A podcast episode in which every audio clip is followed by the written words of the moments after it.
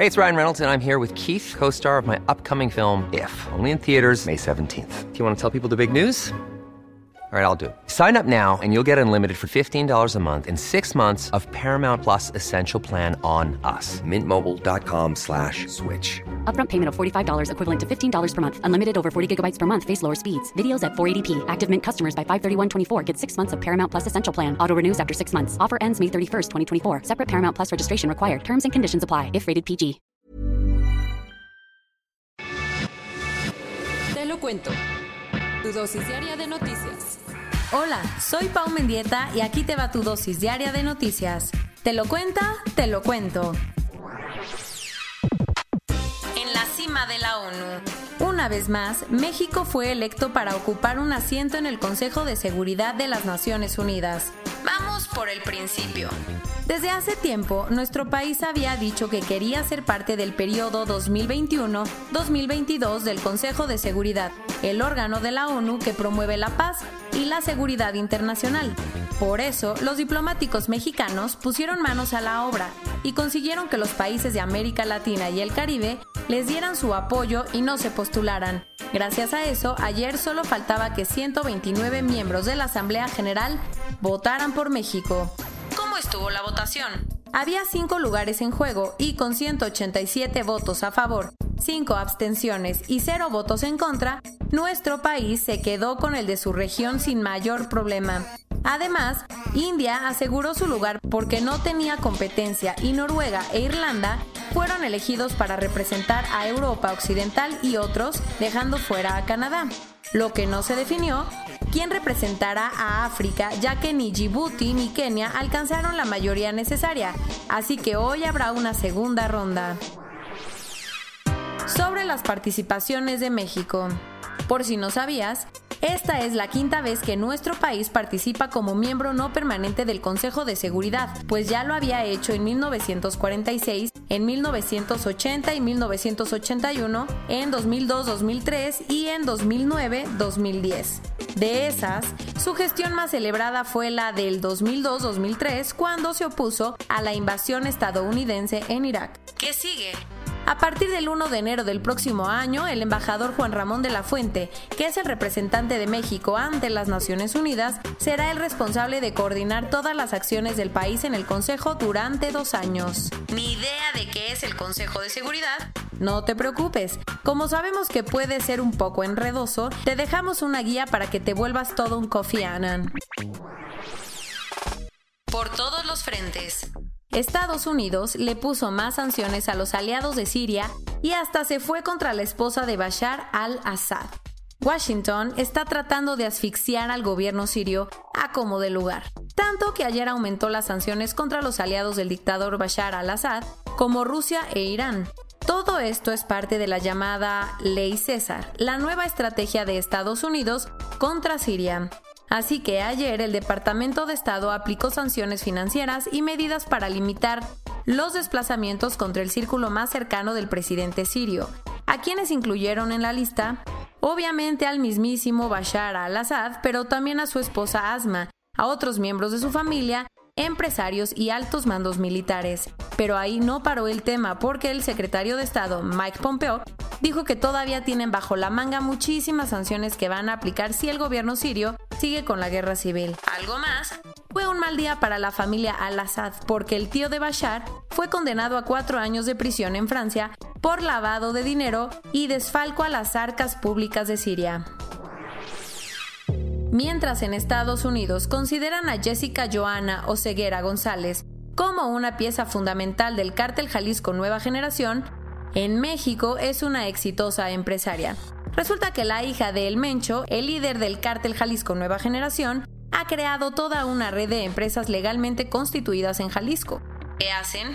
Se dedican al sector inmobiliario, de restaurantes, entretenimiento y hasta la fabricación de tequila, a pesar de que la Oficina de Control de Activos Extranjeros considera que La Negra es una de las principales facilitadoras financieras del cártel.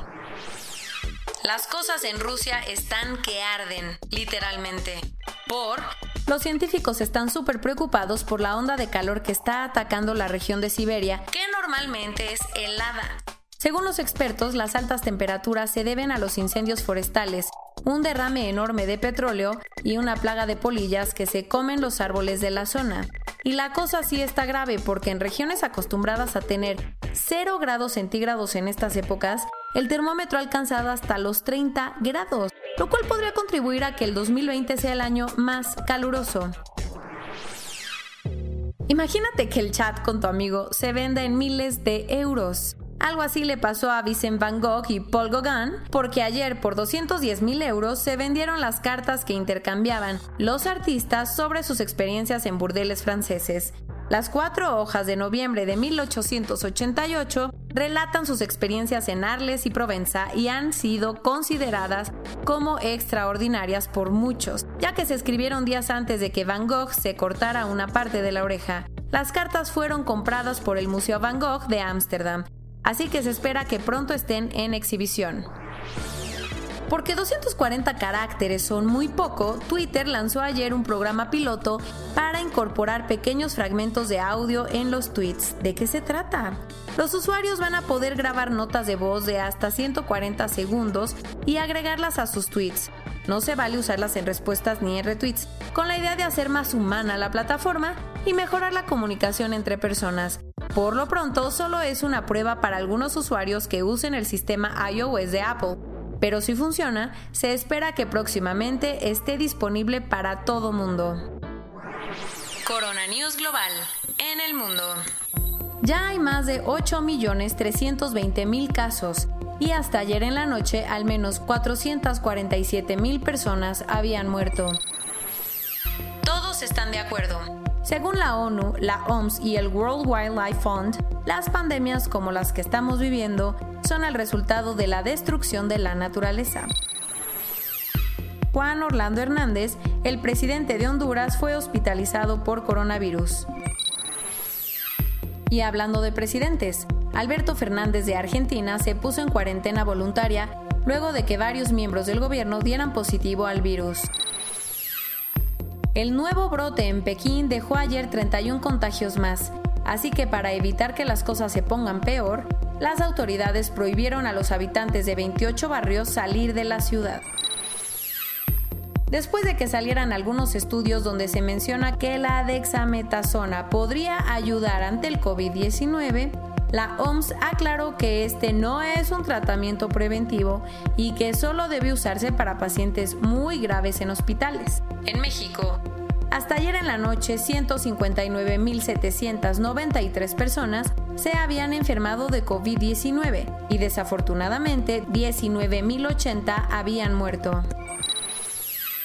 Según varias organizaciones, el 70% de las personas que han perdido su chamba en México son jóvenes menores de 29 años.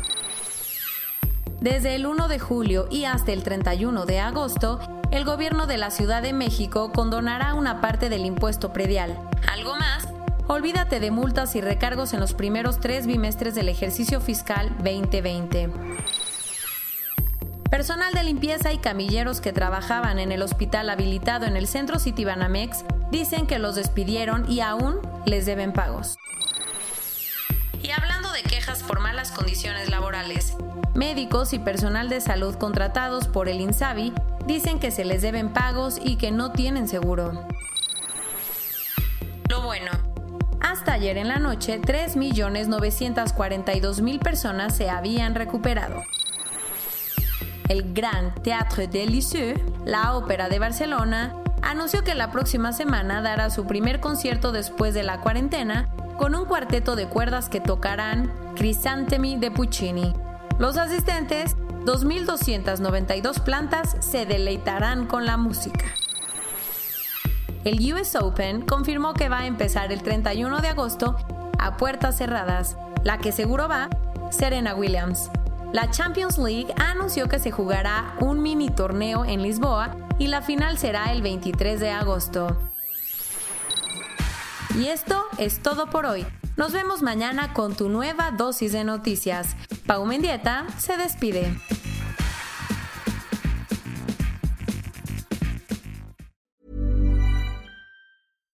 When you make decisions for your company, you look for the no-brainers. And if you have a lot of mailing to do, stamps.com is the ultimate no-brainer. It streamlines your processes to make your business more efficient, which makes you less busy. Mail checks, invoices, legal documents, and everything you need to keep your business running with Stamps.com. Seamlessly connect with every major marketplace and shopping cart. Schedule package pickups and see your cheapest and fastest shipping options from different carriers. With rates up to 89% off USPS and UPS rates. And with the Stamps.com mobile app, you can take care of mailing and shipping wherever you are. Make the same no-brainer decision as over 1 million other businesses with Stamps.com. Sign up with Code PROGRAM for a four-week trial, plus free postage and a free digital scale. No long-term commitments or contracts. That's Stamps.com. Code PROGRAM.